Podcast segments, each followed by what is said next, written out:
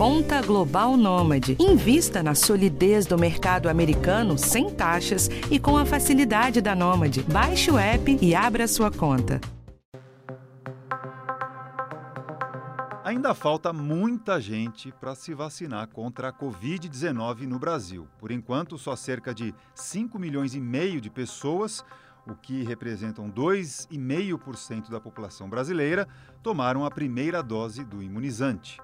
Mas à medida que os números aumentam, é natural que aumentem também as dúvidas de quem já foi vacinado e de quem ainda está na expectativa pela primeira dose. E é sobre isso que a gente vai tratar hoje com dois infectologistas parceiros nossos, a doutora Miriam Dalben e o doutor Esper Calas. O Manual da Vacina é o tema deste episódio do podcast do Bem-Estar. E aí, doutora Miriam, como vai? Tudo bem? Prazer, Fabrício. É muito bom estar aqui com você e com essa. Prazer é nosso. Doutor Esper, como vai? Olá, Fabrício. Olá, Miriam. Que bom falar sobre esse assunto tão importante para a saúde pública brasileira e mundial. Sem dúvida. Bom, mas antes da gente começar a responder as dúvidas mais frequentes aí que envolvem a vacina, eu queria um comentário é, de vocês sobre uma situação lamentável que a gente viu acontecer em algumas cidades do Brasil, que é a vacina que não é vacina. Porque a pessoa está ali aplicando, finge que aplica, né? Porque às vezes é, nem pressionar o êmbolo pressiona, às vezes a seringa está vazia. Então, aparentemente, para aquela dose que seria do idoso, é, ela pode ser usada para vacinar outra pessoa. É, doutora Miriam, então começando com, com, com você. Para evitar esse tipo de situação, que tipo de cuidado a pessoa tem que ter? É, é importante né, a gente salientar, Fabrício, que isso daí é exceção. Né? A maior parte dos profissionais de saúde, a grande maioria, trabalham com muita ética né, e estão fazendo um serviço maravilhoso aí para toda a população. Mas óbvio que quem for, for receber a vacina é importante olhar realmente se a pessoa pressionou. Primeiro, se a pessoa higienizou as mãos de, de aplicar, né? Porque isso não tem a ver com a, a aplicação da vacina, se está sendo aplicada a vacina ou não, mas com hábitos de higiene, né? E, e, ver se realmente foi aplicada a vacina, se a pessoa pressionou o êmbolo. E a gente não deve, na verdade, é, criar falsos monstros na cabeça, porque a gente tem que lembrar que como a gente está com falta de seringa, muitas vezes a gente utiliza seringas que são muito maiores do que o volume da vacina que é aplicada. Então, às vezes, a pessoa tem a falsa impressão de que a seringa, o êmbolo da seringa está vazio, e na verdade é porque o volume que está sendo colocado naquela seringa ele é muito menor do que a seringa. Então, realmente tem líquido ali. Então, é importante também a gente não, não, não ser injusto, às vezes, com o profissional de saúde que está na ponta, né? Porque às vezes ele está usando uma seringa que é muito maior e a gente não consegue enxergar o volume. Não sei o que, que o Esper acha. É, eu queria, vou, vou, eu quero ouvir a opinião do Dr. Esper e, e, emendar uma outra pergunta, que quando normalmente a gente vai tomar uma vacina ou leva a criança para tomar uma vacina, o profissional de saúde mostra a embalagem, validade e ele extrai o líquido na nossa frente. Isso acontece também no caso da vacina contra a Covid, Dr. Esper? É um pouco mais difícil, porque a gente está mediante uma situação de emergência em, em vacinação em campanha em massa. O que significa que os procedimentos têm que ser é, realizados com a máxima eficiência possível, ou seja, não dá para ficar esperando uma fila enorme de pessoas e uh, que de, demorem horas e horas. Isso desestimula, inclusive, a vacinação. Aqui no, na, na, na, nas vacinas, especialmente da Coronavac, que a gente vem usando mais, os frascos são multidose, então um frasco dá para retirar várias doses da vacina.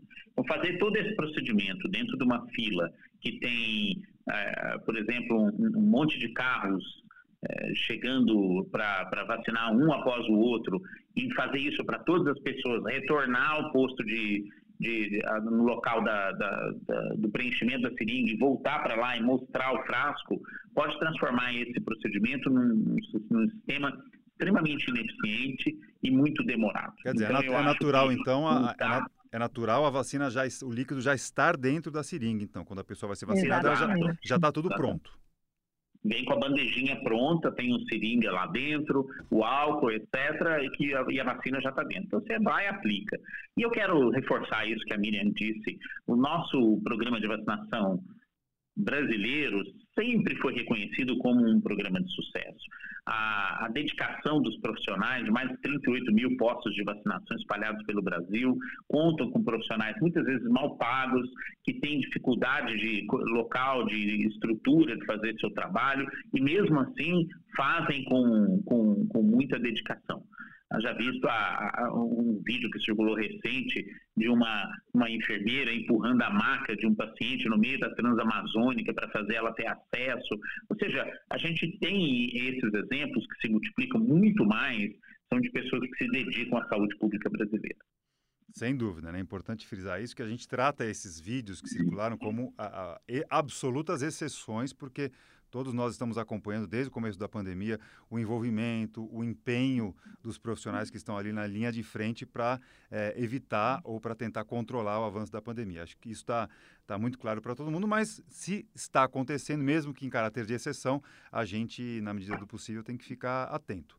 Doutora Miriam, vamos falar então agora é, sobre as dúvidas mais frequentes. É, primeiro, em relação a quem pode tomar. Todo mundo pode tomar vacina? Tem contraindicação? Gestantes, lactantes, qualquer um pode tomar ou não? Muito provavelmente sim, né, Fabrício? A gente sabe que alguns grupos, por exemplo, o grupo das gestantes, eles não foram avaliados nos estudos das vacinas que estão sendo administradas atualmente, né, que é a Coronavac e a vacina de Oxford mas pelo princípio da vacina, que são, por exemplo, a Coronavac é de vírus é, inativado, a de Oxford é de um vetor viral que não se replica no ser, no ser humano, muito provavelmente as gestantes podem sim tomar, as lactantes podem, os pacientes imunossuprimidos também podem tomar a vacina sem prejuízo nenhum. Né? E pesando risco-benefício, é, a gente orienta assim que essas pessoas tomem a vacina tão logo elas tenham a oportunidade. Certo, importante saber isso. Doutor Esper, a gente tem basicamente, por enquanto, duas vacinas sendo aplicadas no Brasil, a vacina de Oxford e a Coronavac. É, é importante a pessoa saber qual delas que está tomando agora é, na primeira dose? Sim, é importante porque a gente está aprendendo com essas vacinas. O intervalo de imunização, olhar das doses entre a primeira e a segunda é variável, cada uma tem o seu esquema. E outras vacinas virão para o Brasil, muito provavelmente. Eu acho que até o fim do ano, pelo menos uma dúzia de vacinas vão estar nas prateleiras dos diferentes países, nas diferentes campanhas de vacinação. E isso significa que nós ainda temos que coletar informações do que, que significa você receber vacina A, B, C, D e assim por diante. E mais do que isso, nós não temos ainda informação se você tomar a primeira dose da vacina A, você pode tomar a segunda da B. E isso está sendo feito. Quer dizer, vários estudos no mundo inteiro é, vão tentar responder essas questões, mas não vai cada um de nós, das pessoas que está escutando, querer ser um, um, um, uma pessoa de experimentação para fazer um negócio desse. Siga a vacinação exatamente como foi é, pro, programado dentro do, do, do, da, da, sua primeira entrevista, é, siga as instruções do cartão de vacinação e vamos ficar atento ao que os profissionais de gestores de saúde pública nos uh, diz no, no, nos próximos meses. Doutora Miriam, é, sobre o intervalo entre a primeira e a segunda dose, qual é em relação à vacina de Oxford e em relação à, à Coronavac? É, como o Esther colocou bem, é variável, né? Então, por exemplo, a vacina da Coronavac, o trabalho mostrou que você pode dar um intervalo entre a primeira e a segunda dose de 14 a 28 dias, idealmente. E, aparentemente, o intervalo maior ele seria melhor para desenvolver a resposta imune. No caso da vacina de Oxford, que é a outra vacina que a gente está aplicando no Brasil, os trabalhos avaliaram, o trabalho especificamente, né, que foi feito no Brasil, Reino Unido e África do Sul. Ele avaliou um intervalo de dose que foi aí de 21 dias até 3 meses entre uma dose e outra. E aparentemente também o um intervalo maior parece ter sido melhor. Então, como a Esther falou, é muito importante você ver qual foi a vacina que você tomou a primeira dose e nesse primeiro momento você respeitar o intervalo de dose dessa vacina que você tomou. Quer dizer, a pessoa se só toma a primeira dose, ela não está protegida contra a evolução da forma grave da doença tanto no caso da Oxford quanto no caso da Coronavac, é isso? Aí varia, né? Os trabalhos que a gente tem, por exemplo, no caso da Coronavac, a gente não teve isso avaliado. Então, o que a gente teve avaliado foi que depois de 15 dias, 14 dias, na verdade, da segunda dose, as pessoas, uma porcentagem das pessoas estavam protegidas. No caso da vacina de Oxford, eles pegaram um grupinho de pacientes que fizeram uma dose e outra com uma distância maior e viram que uma porcentagem das pessoas que esteve entre 60% e 70% após a primeira dose, aparentemente estavam protegidas já da doença. Né? Mas a, a, a eficácia a longo prazo, né, o efeito da vacina a longo prazo, ele tem sido avaliado realmente pelo desenho do estudo que foi feito com duas doses da vacina. É, inclusive, doutor Esper, a gente ouviu essa discussão aqui é, no Brasil, não só no Brasil, né, foi uma discussão mundial, no sentido de, para ampliar a base, é, vacinar mais gente usando só a primeira dose, né? Em vez de guardar estoque para vacinar pela segunda vez uma pessoa que já tinha sido imunizada é, com a primeira dose. O que, que o senhor acha dessa, dessa teoria e o que, que dizem os estudos em relação a isso? Isso é super controverso, Fabrício, porque em alguns estudos, dependendo também da vacina, você já consegue uma proteção razoável com uma dose só. E uh, em outros, isso fica, não dá para a gente ter certeza. E um desses é, é, o da Coronavac. Nós não sabemos se uma dose só vai ser capaz de segurar a transmissão de uma forma significativa. Então, a recomendação, tá, pra, especialmente para a vacina que nós temos mais aqui, que mais de 90% das pessoas estão recebendo a Coronavac, é receber as duas doses como preferência. E o que, que dá uma certa tranquilidade de sugerir isso é que mais doses estão chegando e até o momento, a despeito de ter tido um atraso aqui e ali, tem sido garantida a chegada da segunda dose para a maioria dos locais que estão vacinando. A gente torce para que isso aconteça e tem que continuar colocando essa importação de vacinas para ampliando a vacinação aqui do Brasil é, como uma política de Estado para a gente conseguir é, vacinar a maior parte das pessoas possível. Haja visto o sucesso que alguns países já estão tendo com a queda no número de casos com os programas de vacinação. Nesse nosso manual da vacina, a gente tem a, a obrigação de responder às dúvidas que é, as pessoas têm, e uma delas, é, que inclusive tem a ver com receio de, de tomar a vacina, é se a, a, o imunizante não pode provocar a doença, porque para fazer a vacina tem que usar o vírus, não tem, doutor Esper? Não, você usa ou um fragmento do vírus, que é, hum. o exemplo seria da, da vacina da AstraZeneca Oxford, ou você utiliza o vírus completamente morto e ele não tem capacidade de causar doença nenhuma, que é a da Coronavac. Então, a chance da vacina causar doença é zero, porque você não, não tem é, vírus vivo na composição dessas duas que nós estamos utilizando aqui no Brasil. Quer dizer, doutora Miriam, não é desculpa para não tomar vacina. Ah, tenho medo de ficar doente não. depois de tomar vacina. Não tem essa história, né? Não.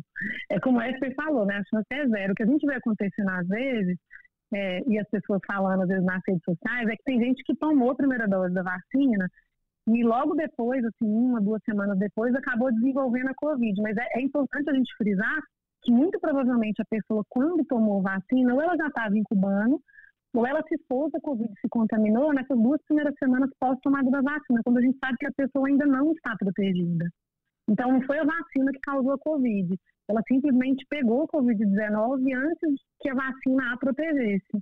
Ah, peraí. Então, a senhora está dizendo que a pessoa tomou a vacina hoje e ela pode positivar para o coronavírus amanhã ou depois, é isso? Pode, por exemplo, né? A proteção que a vacina confere, ela não é imediata, não é naquele momento que você tomou. Né? Ela acontece, dependendo da vacina, por exemplo, no caso da, da vacina de Oxford, eles avaliaram que a proteção é maior 20, começa, na verdade, né, mais ou menos 21 dias depois que você tomou a primeira dose. No caso da Coronavac, 14 dias depois que você tomou a segunda dose. Então não é imediata, não. Não é tomou a vacina já está protegido. E, doutor Esper, isso que a doutora Miriam está tá falando tem uma, uma relação muito importante com as medidas de, de proteção, né? Com as medidas de segurança, porque às vezes a pessoa toma a primeira dose e acha que está tudo bem, ah, já estou pelo menos parcialmente é, protegido e vou relaxar. Nem pensar, né, doutor? Não dá para fazer isso, porque, primeiro, é, nós não temos é, vacina que seja 100% eficaz. Então, por exemplo, uma pessoa é, de muita idade que toma vacina, não dá para sair depois em festa e, e uh, se expondo a pessoas que estão com coronavírus. A segunda coisa é que leva um tempo para a defesa ser construída. A vacina uh, induz uma resposta que é progressiva e, uh, e lembre-se que são duas doses e essas duas doses podem estar tão distantes quanto um mês, quanto três meses, até a gente ter o que a vacina prometeu nos dar, que é uma proteção de tantos por cento, pode demorar três meses e meio, três meses e, e 14 dias, e, e isso significa que a gente tem que manter os cuidados gerais. eu insisto que a melhor forma da gente achar os parâmetros para poder é, relaxar no, nas medidas de proteção vai ser quando a gente não tiver mais casos de coronavírus internando em UTIs aqui pelo Brasil. Vai demorar um tempo, infelizmente, para isso acontecer. E, e, quando a gente vai, ó, vai ao posto, doutora Miriam, tomar uma vacina, né, ao hospital, é, a profissional da saúde normalmente fala, olha, tem que tomar cuidado, pode dar uma reação, pode dar uma febre. Estou falando de outras vacinas, né, não, não da, da, da vacina contra a Covid. Pode dar febre, é, pode dar uma indisposição. Quais esses efeitos colaterais são esperados ou são possíveis de acontecer com, a, com, a, com as vacinas que estão sendo aplicadas aqui no Brasil? Bom, então essas duas vacinas que a gente tem aplicadas aqui, né, a de Oxford e a, a, a Coronavac, os efeitos colaterais mais comuns são uma dor no corpo, uma dor no local de aplicação, às vezes o braço fica um pouco mais inchado, né, a gente tem relatos de pessoas que têm é, um pouco mais de indisposição, assim, uns dois, três dias depois da aplicação da vacina. Tem alguns relatos de pessoas que têm um pouco de diarreia, dor de cabeça, numa porcentagem pequena dos casos, né, no caso da Coronavac, acho que 10,8% dos casos, a pessoa pode ter febre também né? É importante a gente frisar que efeitos colaterais assim graves que levaram as pessoas a serem internadas são extremamente raros, né?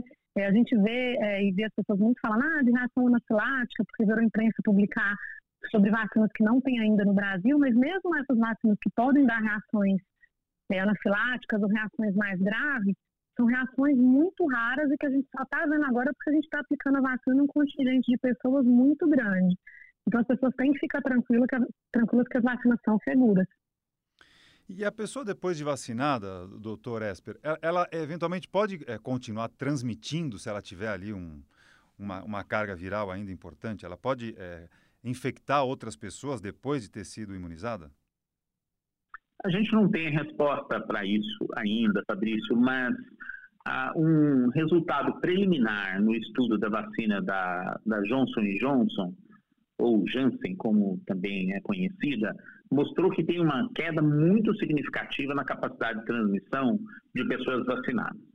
É, na verdade, eles notaram uma redução que foi, foi aproximadamente quatro vezes de pessoas que poderiam ter o vírus no nariz depois de terem recebido a vacina. O que significa que é possível que a vacina não leve a zero a capacidade do vírus ficar sendo transmitido sem ser percebido, ah, inclusive em pessoas que eh, já receberam a vacinação, não têm sintoma algum. Mas isso cai muito e é possível que isso também ajude a explicar o que a gente está vendo em alguns países que já tem uma percentagem grande da população vacinada, que teve uma queda muito expressiva no número de casos.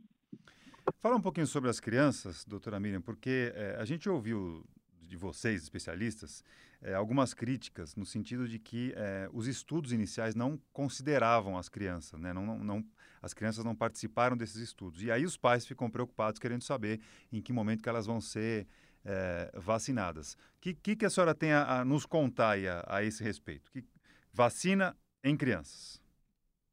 Eu acho assim, ó, tem alguns trabalhos de algumas vacinas que já começaram a ser feitos com crianças, né? Mas a gente não tem que criticar que as crianças não foram colocadas nos trabalhos logo inicialmente, não. A gente tem que pensar que, em termos de saúde pública, é, a gente tem que priorizar inicialmente aqueles grupos de maior risco né, para estudar as vacinas e aqueles grupos que estão mais expostos, que foi o que foi feito. Né?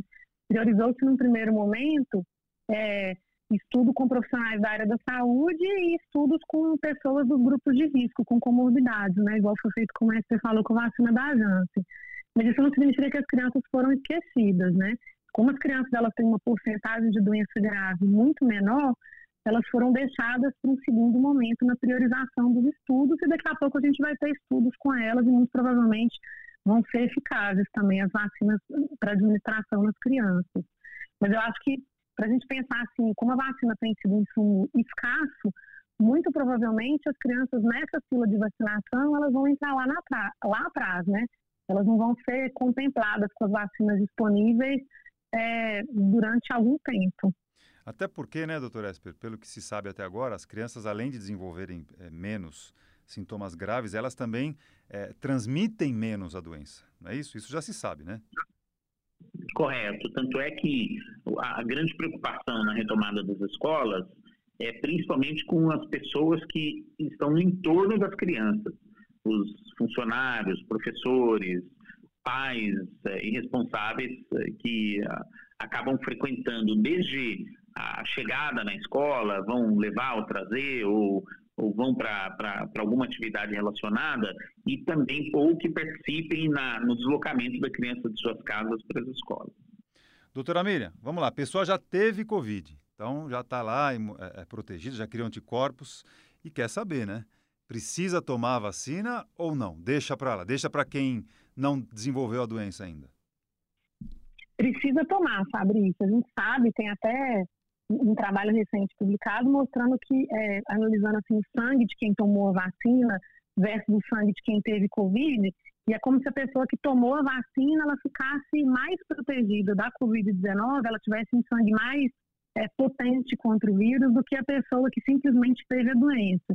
O que vem se discutindo é, em termos éticos no mundo inteiro, né, e inclusive no Brasil, é se essas pessoas que já tiveram Covid há pouco tempo e que se sabe que muito provavelmente ainda guardam uma certa imunidade contra a Covid, se elas deveriam deixar a dose delas da vacina nesse primeiro momento, enquanto elas ainda estão protegidas, para quem ainda não teve a Covid está completamente desprotegido, né? Mas a recomendação que a gente tem atualmente é assim, se você teve Covid há mais de 30 dias e chegou a sua vez de se imunizar, você pode e deve se imunizar. Até porque, né, doutora Esper, tem, tem as variantes, né, agora. Então, a pessoa eh, teve a doença para um tipo de, de, de, de, vírus, né, e eventualmente pode se infectar por outro, não é isso? Por isso que é bom estar protegido. Então, a resposta para isso a gente não tem com certeza outra vez, Fabrício. Aliás, estou deixando de ser decepcionado aqui, é, levantando muito mais dúvidas. Mas de a, maneira a nenhuma. é, vamos dizer, vamos dizer o seguinte, uma pessoa teve a variante selvagem do vírus. E aí, agora, é, ele foi para Manaus, digamos, que está circulando uma variante chamada P1 ou V3, como dependendo da nomenclatura, que está uh, uh, sendo transmitido mais na comunidade. Então, a pergunta é: essa pessoa que já teve Covid, por exemplo, em maio do ano passado, pode pegar Covid de novo?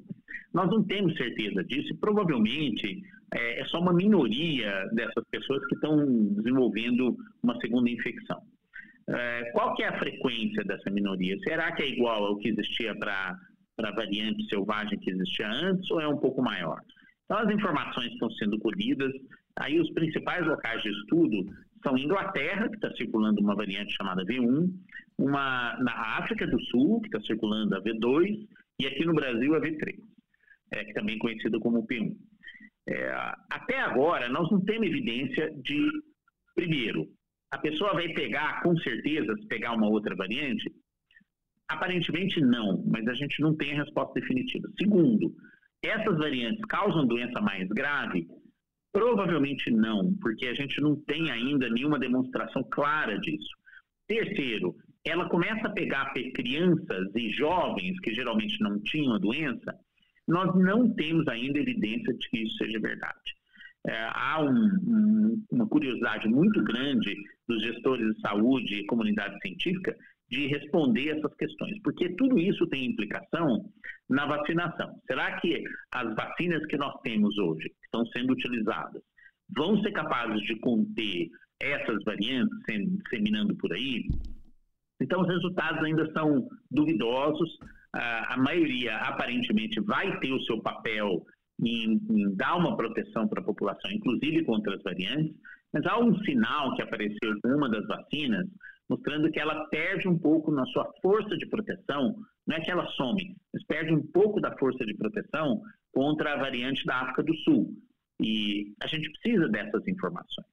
Por isso que é tão importante manter a vigilância desses casos, saber como que esse vírus tem se espalhado e, principalmente, as pessoas que receberam vacinas, é, Coronavac e AstraZeneca são as mais importantes para nós, o que está acontecendo com elas? Elas continuam sendo protegidas ou não?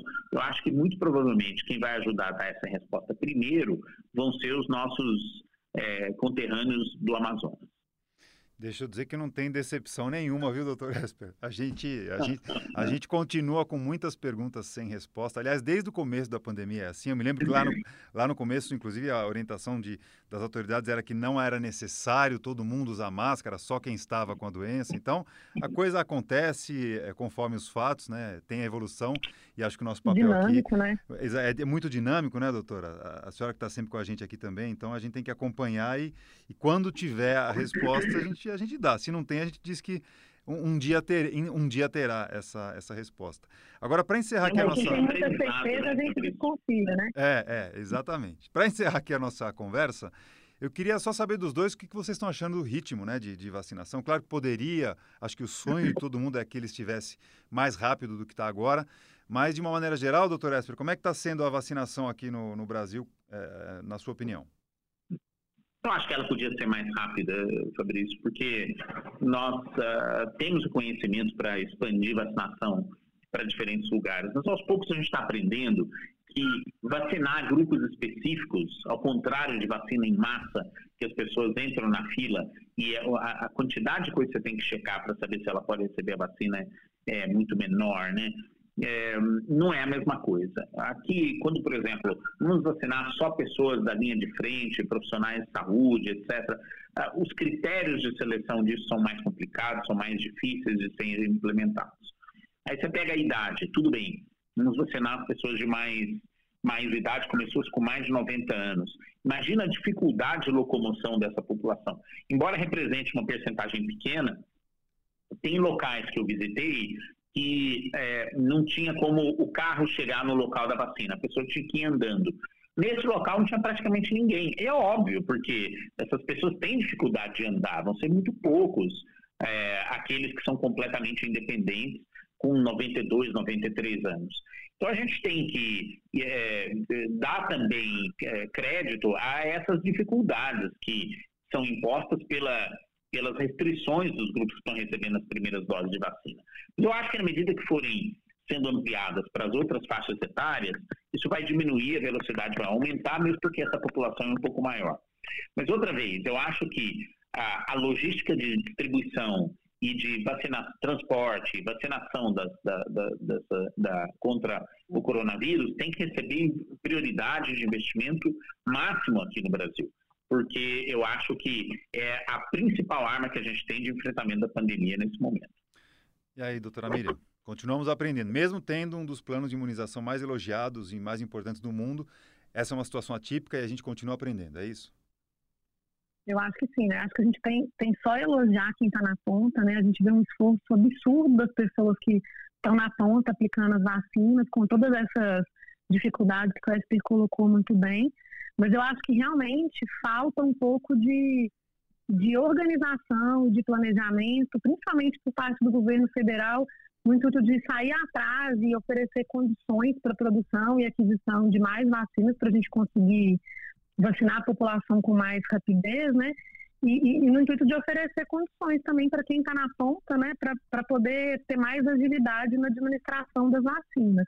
Mas estamos indo, né? Como você mesmo falou, um pouco mais de um mês, 2,5% aí da população vacinada. E sempre na torcida para que esse número aumente dia após dia. Doutora Miriam Dalben, infectologista, parceira nossa aqui do Bem-Estar, muito obrigado pela atenção com a gente mais uma vez. Obrigada, foi ótimo. Obrigada, viu, Esper? Sempre vamos estar com você. Sempre bom, viu, doutor Esper Calas, infectologista também participando ativamente aqui do nosso podcast. Um abraço, muito obrigado. Obrigado, Fabrício. Obrigado, Miriam. Sempre um prazer. E você, quer saber como é que anda a vacinação na sua cidade? Entra lá no nosso site que tem todas as informações. g1.com.br barra bem-estar. O podcast de hoje teve a apuração e gravação de Ana Amélia Bazella, na edição Guilherme Matucci e nas redes sociais a Mariana Garcia. Quarta-feira que vem, novo assunto para você, sempre sobre a sua saúde, sobre a sua qualidade de vida e, claro, eu estarei aqui te esperando. Até lá, tchau!